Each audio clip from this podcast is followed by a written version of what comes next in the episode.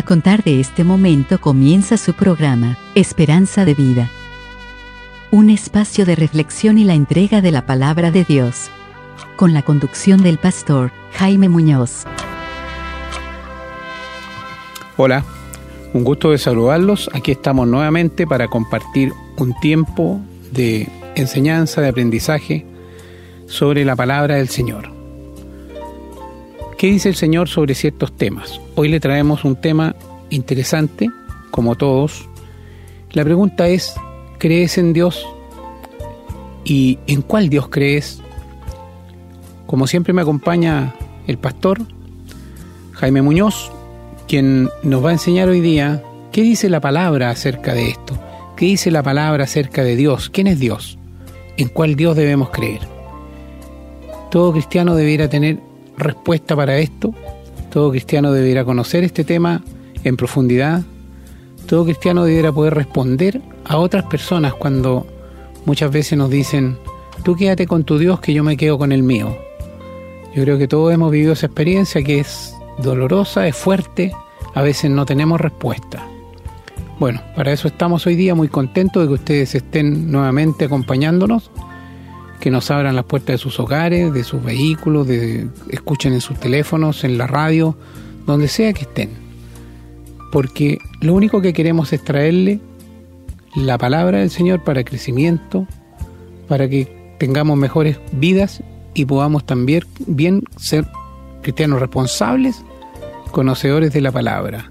No sigamos tomando siempre leche, sino también seamos capaces de consumir una vianda. Bien, lo dejo con el pastor, que los va a saludar y ahí seguimos con el programa. Hola y bienvenidos a su programa Esperanza de Vida. Como dijo mi hermano, para nosotros es muy grato una vez más comunicarnos con ustedes y traerle la palabra de Dios.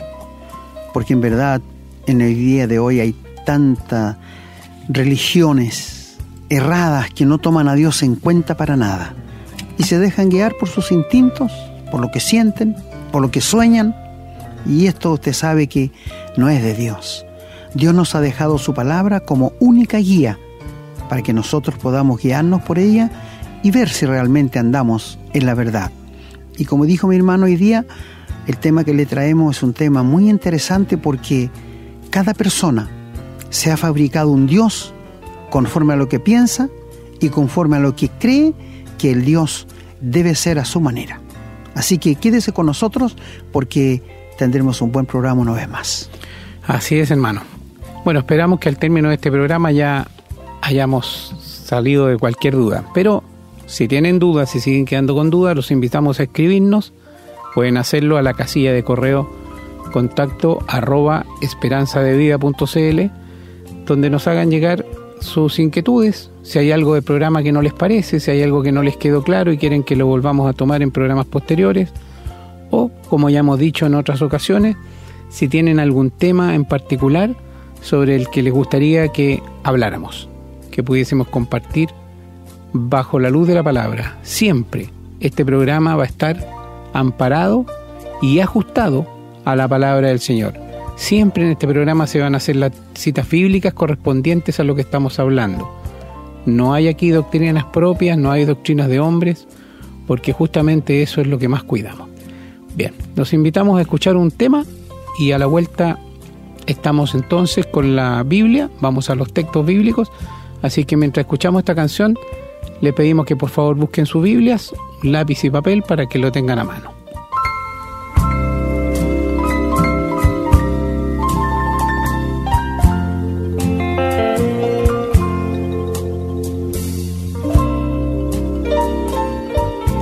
Bueno, ya estamos de regreso. Los invito a abrir sus Biblias en, el Nuevo Testamento, en la carta del apóstol Santiago, capítulo 2, versículo 19. Dice la palabra, tú crees que Dios es uno, bien haces, también los demonios creen y tiemblan. Y en el Antiguo Testamento, en el libro de Deuteronomio, capítulo 5, versículo 7, dice, no tendrás dioses ajenos delante de mí. Y continuando en el libro de Deuteronomio, capítulo 7, los versículos del 9 al 11 dice la palabra. Conoce pues que Jehová tu Dios es Dios, Dios fiel, que guarda el pacto y la misericordia a los que le aman y guardan sus mandamientos, hasta mil generaciones, y que da el pago en persona al que le aborrece, destruyéndolo, y no se demora con el que le odia, en persona le dará el pago. Guarda por tanto los mandamientos, estatutos y decretos que yo te mando hoy que cumplas. Vamos ahora al primer libro de Reyes, capítulo 8. Vamos a dar lectura a los versículos del 23 al 27. Dijo, Jehová Dios de Israel, no hay Dios como tú, ni arriba en los cielos ni abajo en la tierra, que guardas el pacto y la misericordia de tus siervos, los que andan delante de ti con todo su corazón, que has cumplido a tu siervo David mi padre lo que le prometiste. Lo dijiste con tu boca y con tu mano lo has cumplido como sucede en este día. Ahora pues Jehová Dios de Israel cumple a tu siervo David mi padre lo que le prometiste diciendo, no te faltará varón delante de mí, que se siente en el trono de Israel, con tal que tus hijos guarden mi camino y anden delante de mí como tú has andado delante de mí. Ahora pues, oh Jehová Dios de Israel, cúmplase la palabra que dijiste a tu siervo David mi padre. Pero, ¿es verdad que Dios morará sobre la tierra? He aquí que los cielos, los cielos de los cielos no te pueden contener, cuanto menos esta casa que yo he edificado. Citamos también Primera de Crónicas, capítulo 17, versículo 20, que dice, Jehová, no hay semejante a ti, ni hay Dios sino tú, según todas las cosas que hemos oído con nuestros oídos. Y del libro de Isaías, capítulo 45, leemos el versículo 22 que dice, Mirad a mí y sed salvos todos los términos de la tierra, porque yo soy Dios y no hay más. Y finalmente damos lectura en el Salmo 48 al versículo 14, que dice, porque este Dios es Dios nuestro eternamente y para siempre. Él nos guiará aún más allá de la muerte. Hermano. Muchas gracias hermano y que el Señor añada la más rica bendición a la lectura de su santa palabra. Como pueden darse cuenta, eh, nosotros damos una vital importancia a lo que Dios dice, antes que lo que nosotros podamos decir. Es por esto que mi hermano antes de leer les pide buscar un lápiz y un papel para anotar, para que ustedes vean que lo que le estamos hablando es la verdad de parte de Dios. No tenemos nada que esconderles, sino mostrarles la verdad, porque como lo hemos dicho otras veces, nos sentimos tan responsables frente a ustedes que tenemos que decirles la verdad, porque de no ser así, sabemos que Dios nos va a pedir cuenta en un día futuro y nos preguntará por qué no le dijimos la verdad. Entonces no queremos guardarnos nada, sino decir todo lo que Dios nos ha revelado. Hermano. Así es, hermano. Bueno, esa es la tranquilidad que tenemos también, que no nos, no nos preocupa la crítica, porque sabemos que estamos diciendo lo que el Señor dice. Y por lo tanto, al que no le gusta, al que no le parece, no está discutiendo con nosotros, no tiene que enojarse con nosotros, que se enoje con, con el Señor, que busque la escritura, la lea y se enoje con el Señor. Pero bueno, el tema de hoy es un tema que no causa mucho conflicto, el conflicto es más bien personal. ¿En qué Dios creo yo? ¿Cómo es el Dios en el que yo creo? Ah, eh, en otras oportunidades hemos tocado temas que son más contingentes, donde hay una valores involucrados, valores personales, y eso sí nos han causado más de algún inconveniente en términos de discrepancia, pero estamos tranquilos de que nosotros estamos hablando lo que el Señor dice. Bien, vamos entonces a escuchar una canción y a la vuelta de la canción viene el desarrollo de este tema.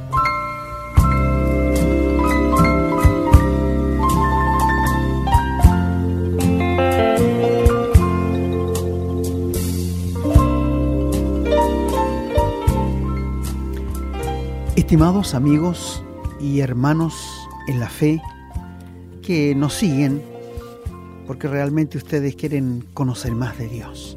Y para nosotros es un tremendo privilegio que podamos ser usados por Dios como instrumentos, queremos decirle que nosotros no somos nada. Es Dios el que importa y es el Dios el que revela y que habla a través de nosotros. Así que nos sentimos privilegiados, pero también muy responsables frente a ustedes. El tema que nuestro hermano anunció es, ¿crees en Dios? Pero ¿en cuál Dios? Porque la gente se fabrica un Dios de acuerdo a lo que cree Él. Las personas en el día de hoy se han fabricado tantos dioses y me sorprende que la gente, de acuerdo a lo que le conviene, se fabrica el Dios. No, Dios tiene que apoyarme en lo que voy a hacer, aunque sea feo. No, Dios tiene que hacer esto como dándole orden de que Dios tiene que someterse a lo que el ser humano piensa. Quizás nos han dado cuenta, o no nos hemos dado cuenta, que somos como pequeñas hormigas como seres tan chiquititos e insignificantes frente a un Dios tan grande y todopoderoso como es nuestro gran Dios y Salvador. Queridos amigos, una de las cosas que llama la atención es que nuestro Dios, que es un Dios trino, Dios Padre, Dios Hijo, Dios Espíritu Santo, pero un solo Dios, se revela desde el Génesis en adelante hasta el Apocalipsis. Lo que sí llama la atención es que los profetas a quien Dios usó en el Antiguo Testamento, los siervos de Dios, nada hablan ellos de la Trinidad de Dios. Es porque Dios no les reveló a ellos esto. Es cierto que en el Génesis encontramos de que Dios dijo en el capítulo 1, el verso 26, hagamos al hombre. Y lo dijo en plural, porque está la Trinidad ideando un plan extraordinario para hacer al hombre, para crearlo. Y sigue hablando hacia adelante siempre cuando en la Torre de Babel los hombres comenzaron a, a construir, que ya lo tocamos este tema, y Dios dice, descendamos para ver lo que están haciendo. La Trinidad de Dios otra vez. Y así la encontramos a través de toda la Biblia. Si ustedes quieren leer el Salmo 139, allí van a encontrar la omnisciencia, omnipresencia y omnipotencia de Dios, actuando la Trinidad de Dios una vez más. Entonces, yo pregunto a cada uno de mis queridos oyentes, ¿cuál es tu Dios y cómo es tu Dios? Cuando nosotros hablamos de Dios, la gente se imagina un señor anciano, blanco en cana, muy bonachón, que como un abuelo querendón, que perdona a sus nietos cuando hacen travesuras y todo. No, mi amigo, ese es el Dios de tu imaginación, pero no es el Dios de la Biblia. Yo te pregunto a ti, querido hermano, ¿Conoces al Dios de la Biblia? ¿O por lo que has escuchado nada más, ya estás satisfecho de Él? Porque te voy a decir, Dios es un Dios muy grande que no cae en nuestro sentido, no cae en nuestro intelecto. Pero el Dios de la Biblia se ha revelado a nosotros por el Espíritu Santo. Es decir, si alguien te preguntara a ti, ¿Cómo es Dios en su carácter, querido hermano? ¿Qué le responderías? Si alguien te preguntara a ti, ¿cómo es Dios en su amor? ¿Cómo es Dios en su justicia? ¿Cómo es Dios en su soberana voluntad? ¿Tú tendrías respuesta para ello? Porque la Biblia nos declara en la primera carta de Pedro que nosotros tenemos que dar razón a todo aquel que nos demande razón de nuestra fe. Es decir, tenemos que estar preparados para poder hablarles del Dios que tenemos. Porque nosotros tenemos que conocerle íntimamente. Y para conocerle íntimamente, yo tengo que tener comunión con Él. Y comunión con Él significa que yo debo orar y leer su palabra. Yo le hablo a Dios en oración y Él me habla a mí por su palabra. Y esto se llama tener comunión con Dios. Pero volviendo al tema otra vez, tú sabes que desde el comienzo Dios se reveló a su pueblo Israel como un Dios único y soberano. No hay más. Porque el ser humano desde los comienzos ha buscado otras personas que son dioses para ellos, inexistentes para. Por ejemplo, tomar una piedra, pintarla, cortar un árbol, hacer una imagen. Esto significaría un Dios para ti. No es cierto que da risa, ¿no es cierto? Pero Israel así lo hizo. Cuando salieron de Egipto, al poco tiempo de haber salido, Moisés sube al monte Sinaí para recibir las tablas de la ley. ¿Y qué dijeron los israelitas cuando Moisés iba para allá? Que Dios te diga a ti y nosotros le obedeceremos en todo. A lo que Dios le dijo a Moisés, ojalá tuvieran tal corazón que me temieran. Dios conoce el corazón nuestro, por cierto. Él no tiene necesidad que el hombre le diga lo que hay en él, porque Dios nos conoce. ¿Y qué hizo el pueblo de Israel al ver que Moisés se demoraba, porque estuvo 40 días y 40 noches en el monte?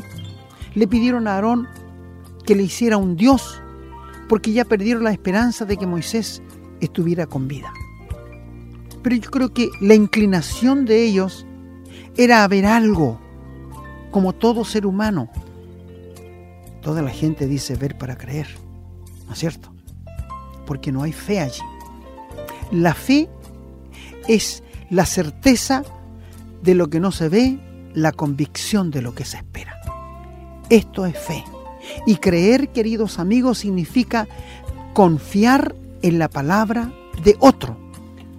Esto se llama creer, confiar en la palabra de otro. Es por esto que nos convertimos en cristianos, en hijos de Dios, cuando confiamos en la palabra de Dios, cuando confiamos en la obra de Cristo en la cruz hecha a nuestro favor. De allí uno nace de nuevo y se produce en nosotros lo que se llama la regeneración. Bueno, Aarón les hizo un buey de oro y ellos, ¿qué decían?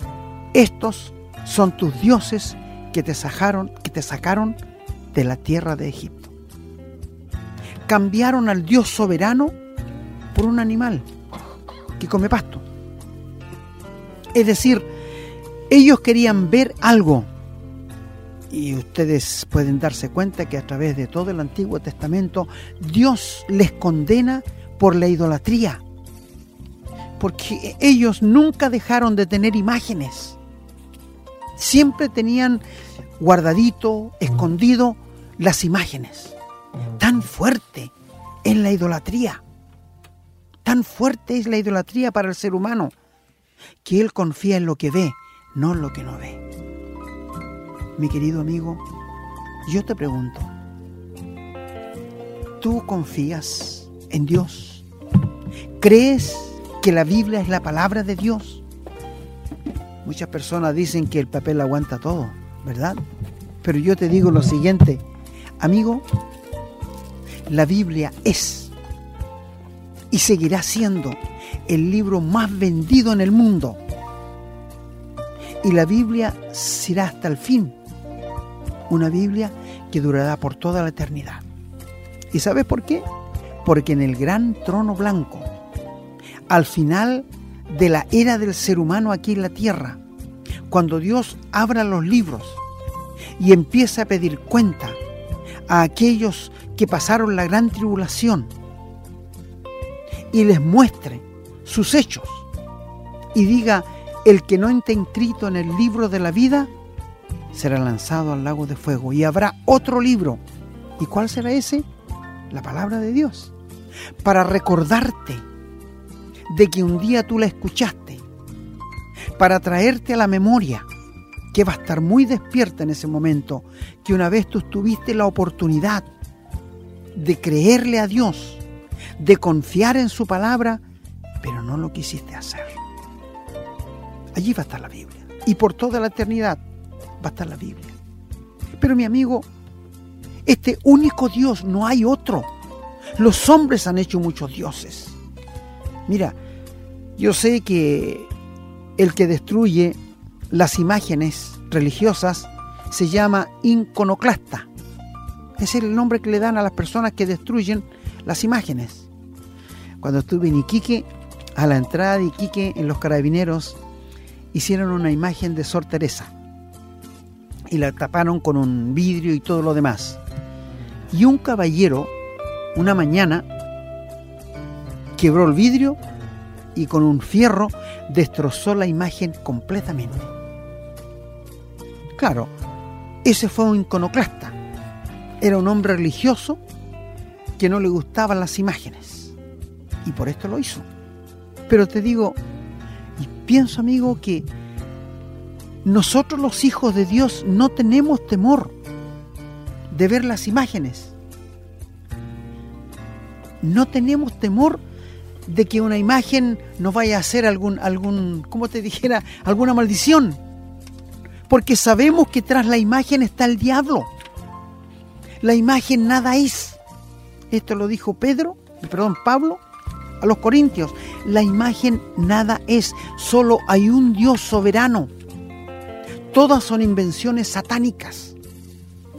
Por esto te decimos, yo he visto en tantos hogares que he ido, amigos, santitos con una vela prendida, un vasito de agua, una flor. Amigo, todo esto es satánico. Aunque nombres el nombre de Dios. Y toda cosa en que hayan imágenes es satánico, porque Dios lo condenó. El primer texto que nuestro hermano nos leyó tiene que ver que Dios en los diez mandamientos dice, no adorarás imágenes, ni te inclinarás frente a ella, ni las harás. Mira, nosotros los seres humanos cuando tenemos un objeto, un amuleto, ¿tú, te has dado cuenta de eso? Que una, una pata de conejo, eh, la piel de la culebra cuando se la cambia mucho la echan a la billetera para que no le falte la plata y empiezan los amuletos. ¿Tú sabes que esto es idolatría? Esto también es idolatría, aunque tú no lo quieras aceptar. Pero esto es porque tú estás poniendo tu confianza en algo que no es nada. Mientras Dios, que es soberano, que hizo el cielo, la tierra, el mar y todas las cosas que en ellos hay, el ser humano ni siquiera le da importancia a su persona. Me apena hoy día que donde tú vayas, donde tú estés predicando la palabra, les puede mostrar una película y después cuando le vas a hablar la palabra se van todos porque no quieren saber nada de Dios. No quieren que Dios se meta en su vida. Pero qué triste será el despertar de estas personas. Amigo, yo más más adelante vamos a hacer una, un programa sobre qué es, qué es la idolatría porque me imagino que hay mucho error en cuanto a eso.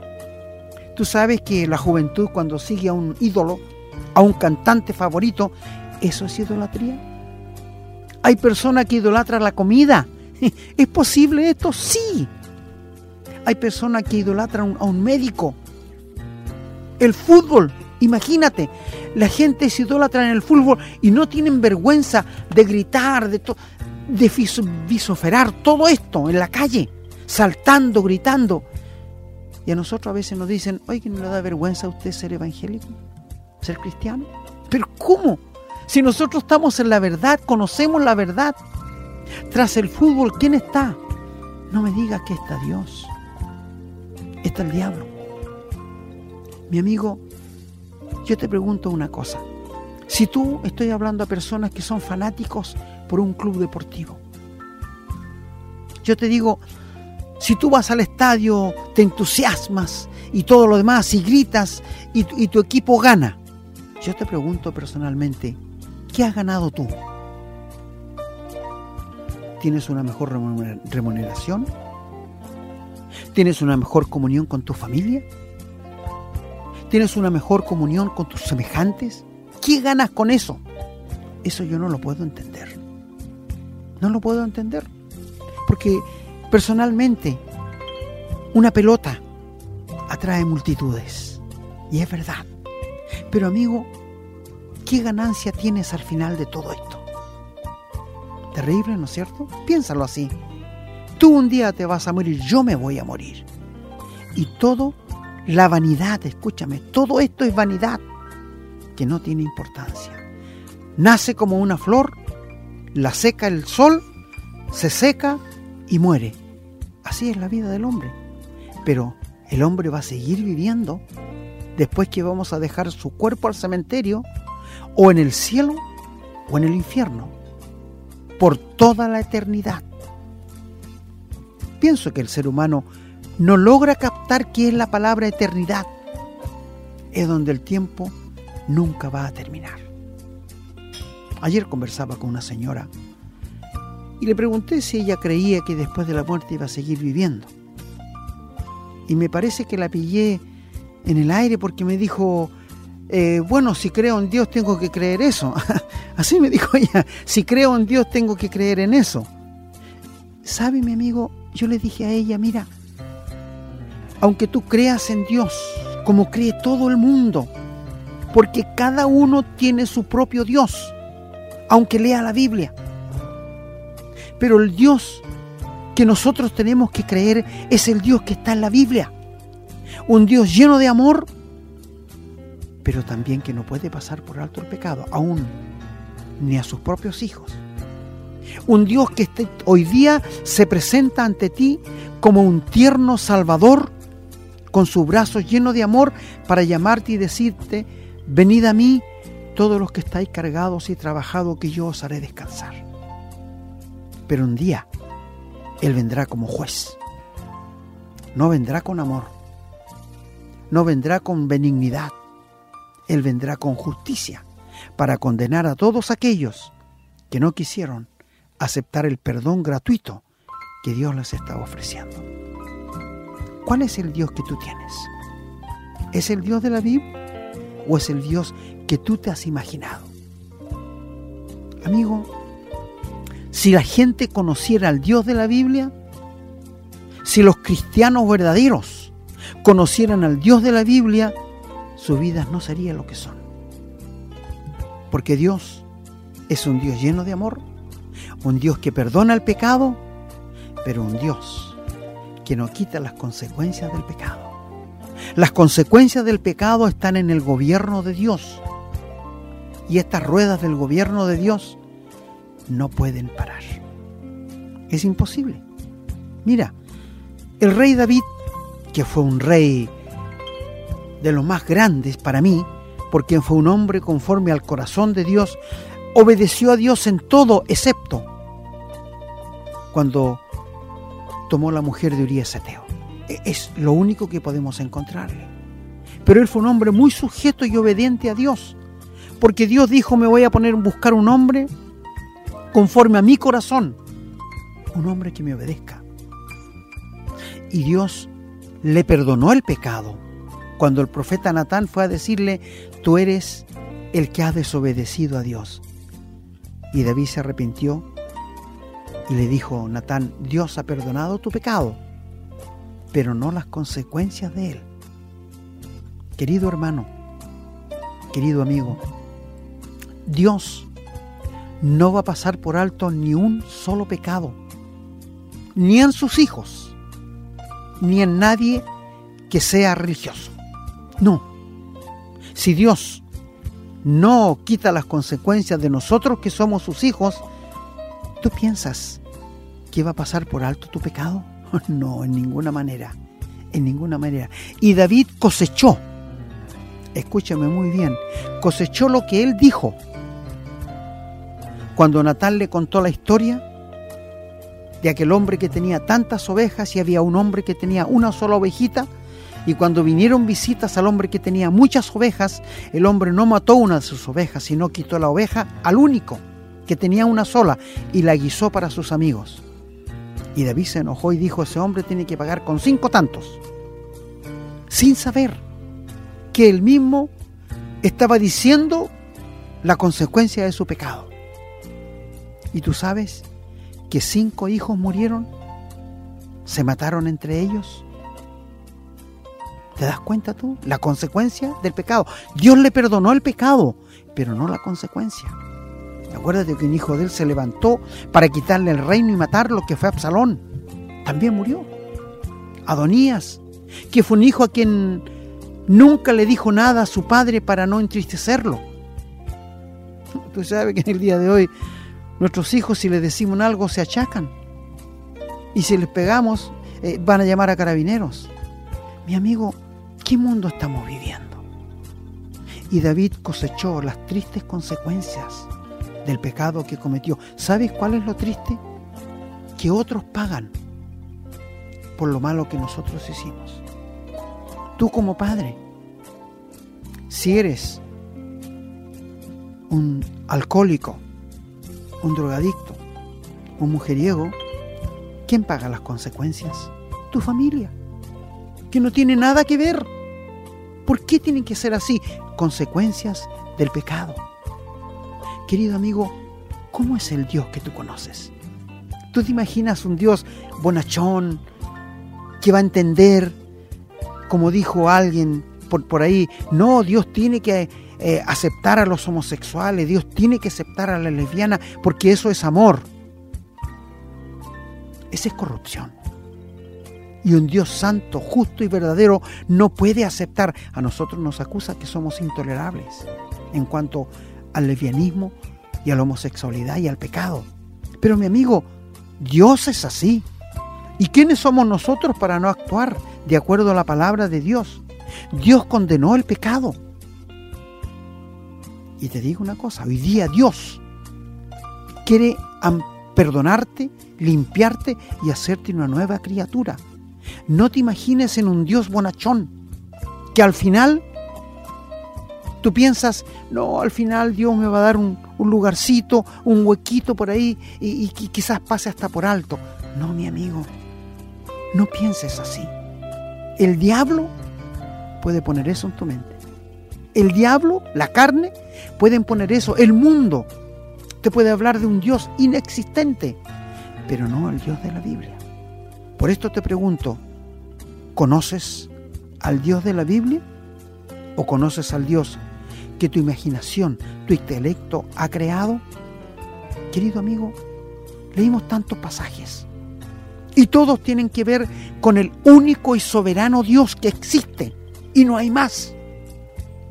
Todos los que el hombre ha creado, Santa Teresita, todos los santos que hay, amigo, no son dioses, ni son interventor, interversores que pueden intervenir por ti ante Dios. Son seres humanos Dios es el único que puede perdonarte. Dios es el único que puede cambiar tu vida. El ser humano ha hecho lo imposible por cambiar a un alcohólico, a un drogadicto, a un adicto al sexo. Pero no pasa más allá de meses o quizás de años y vuelve a caer en lo mismo. ¿Y sabe por qué? Dios dice, lo que es imposible para los hombres es posible para Dios. Solo Dios puede cambiar a un alcohólico, a un drogadicto, a una prostituta. Mi amigo, estamos hablándote la verdad.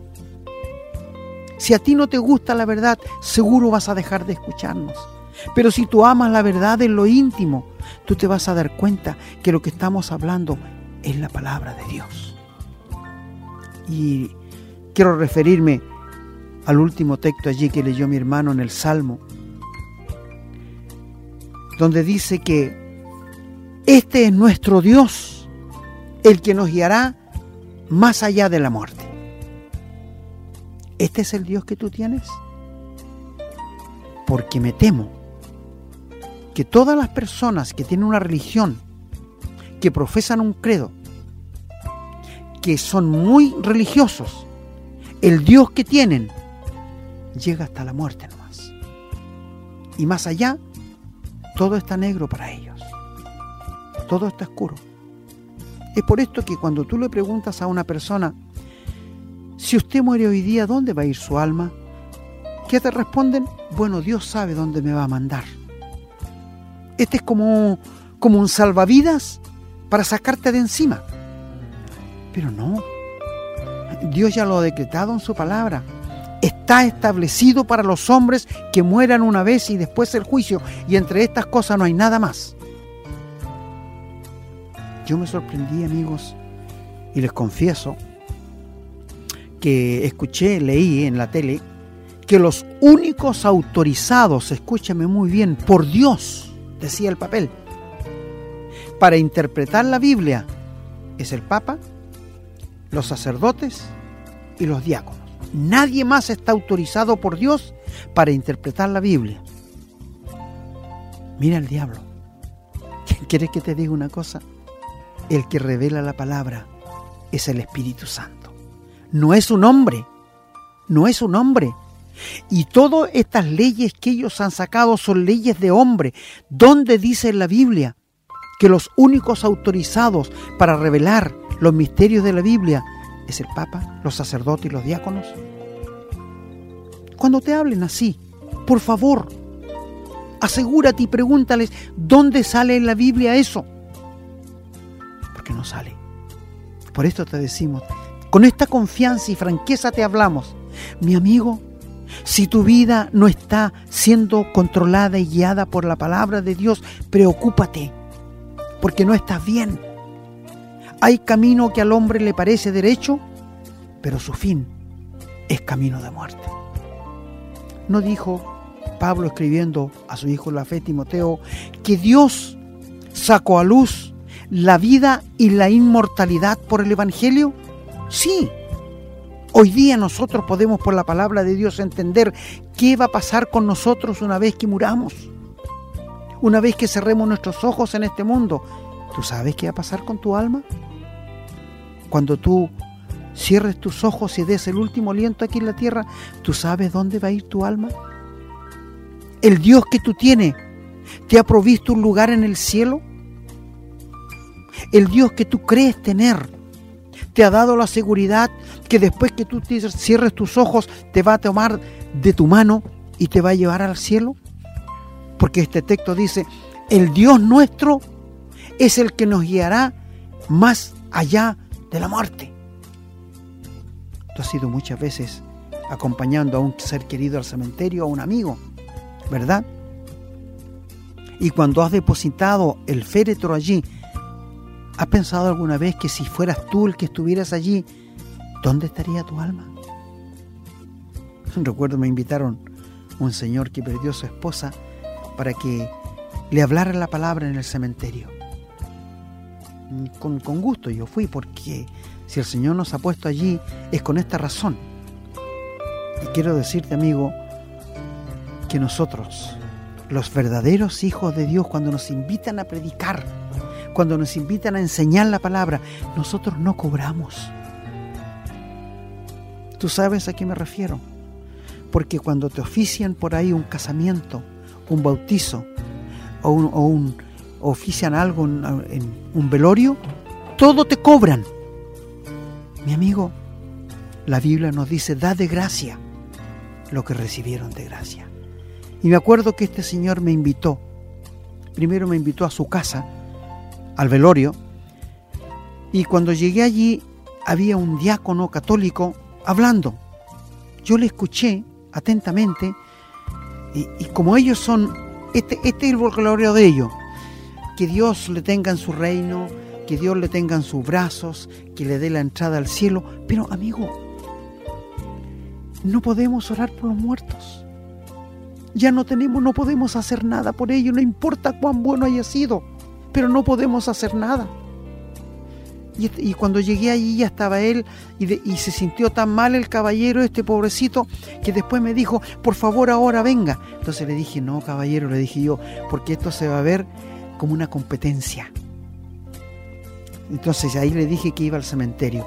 Y fui el único que fue al cementerio y hablé de este texto, del Salmo, donde dice allí, 48.14.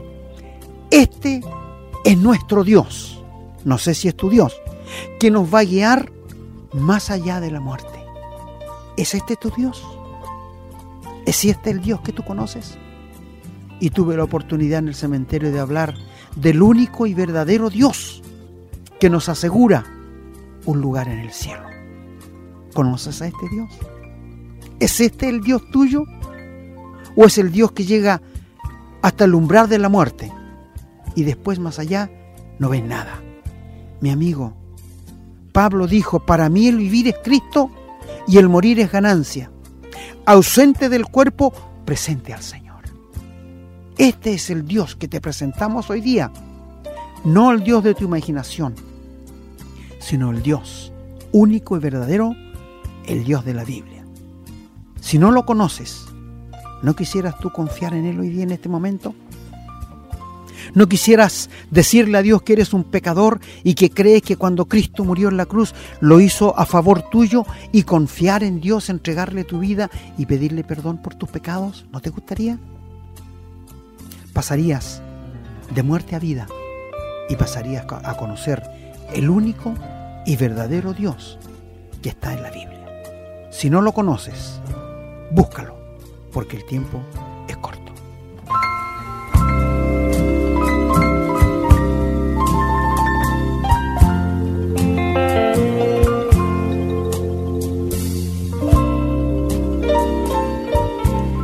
Bueno, ya estamos llegando al final del programa. Como siempre encontramos que el tiempo es escaso, pero tratamos de aprovecharlo lo más que se pueda. Podríamos estar hablando infinitamente de Dios. Dios es infinito y nunca vamos a terminar de conocerlo, nunca podemos pretender conocer completamente a Dios. Lo que nosotros conocemos es lo que Él nos ha revelado. Pero el Señor se revela también y va, dando revelación en la medida de que uno lo conoce y va respondiendo a ese conocimiento. Una persona que no conoce a Dios, que no ha aceptado a Dios, que no lee ni siquiera la Biblia, no puede pretender conocer a Dios.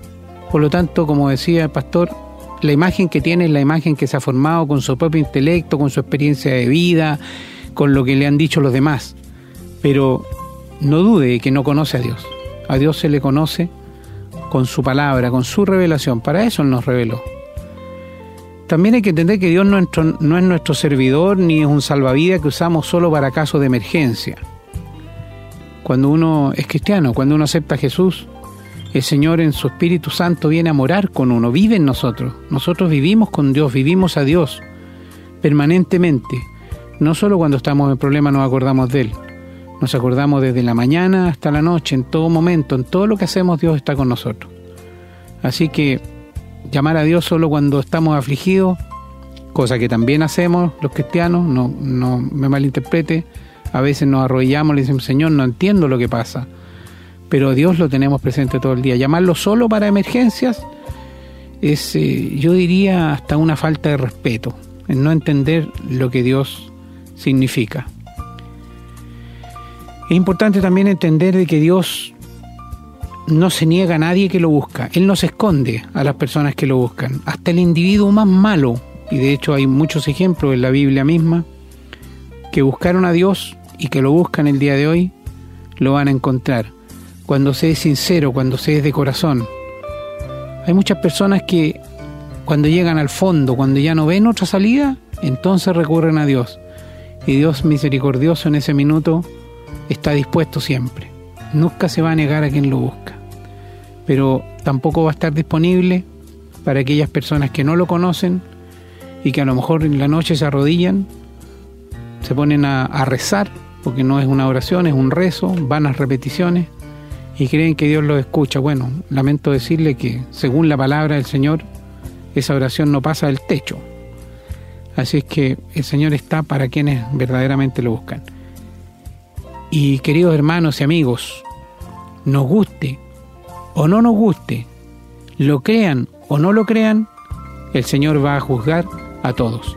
Nadie, nadie va a escapar del juicio. Así es que es algo que debiéramos tener presente. El principio de la sabiduría es el temor a Dios. Ese temor reverencial, ese temor de respeto. Y como sabemos que vamos algún día a presentarnos ante un juicio, entonces deberíamos tener conciencia de que no podemos tomar a Dios a la ligera. Bueno, me despido una vez más, muy contento de haber podido compartir con todos ustedes, agradecido de la enseñanza que nos da el pastor y espero volver a encontrarlo muy pronto. Si quieren conocer la verdad, los invitamos a compartir los programas que sigan y pueden volver a escuchar también o escuchar los que hemos subido con anterioridad también a, a la internet ahí mediante el formato de podcast. Si quieren nos pueden escribir, como dijimos, a la casilla de correo contacto arroba esperanzadevida.cl y hacernos llegar sus inquietudes. Espero, como el Señor mediante, encontrarnos en el próximo programa muy pronto. Hermano. Gracias, hermano. Eh, mientras usted hablaba, eh, hay muchas personas que tienen a Dios como lo usan como un extintor. Solamente cuando lo necesitan, se acuerdan y echan mano de Él o como aquel hermano conversando con otro que le dijo, oye, me ha ido tan mal, todo me ha rechazado, en todas partes donde voy me rechazan, así que lo único que me, que me queda que hacer orar.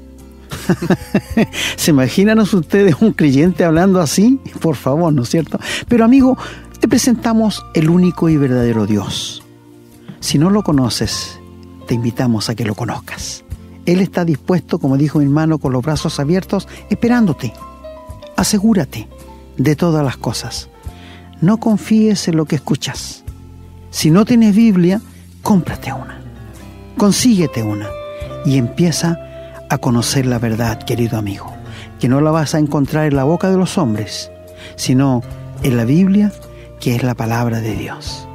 Así que estamos una vez más agradecidos por habernos sintonizado y le invitamos para que nos siga escuchando y comparta la palabra de Dios con otros, que esto también es bueno. Que el Señor les bendiga a todos ustedes. Así es, hermano. Y no olvidemos que conocer a Cristo, aceptarlo, es pasar de muerte a vida. Amén. Hasta la próxima. Hemos presentado su programa, Esperanza de Vida, un espacio de reflexión y enseñanza para la vida cristiana. Nos gustaría volver a contar con su sintonía. Que tengan un muy buen día.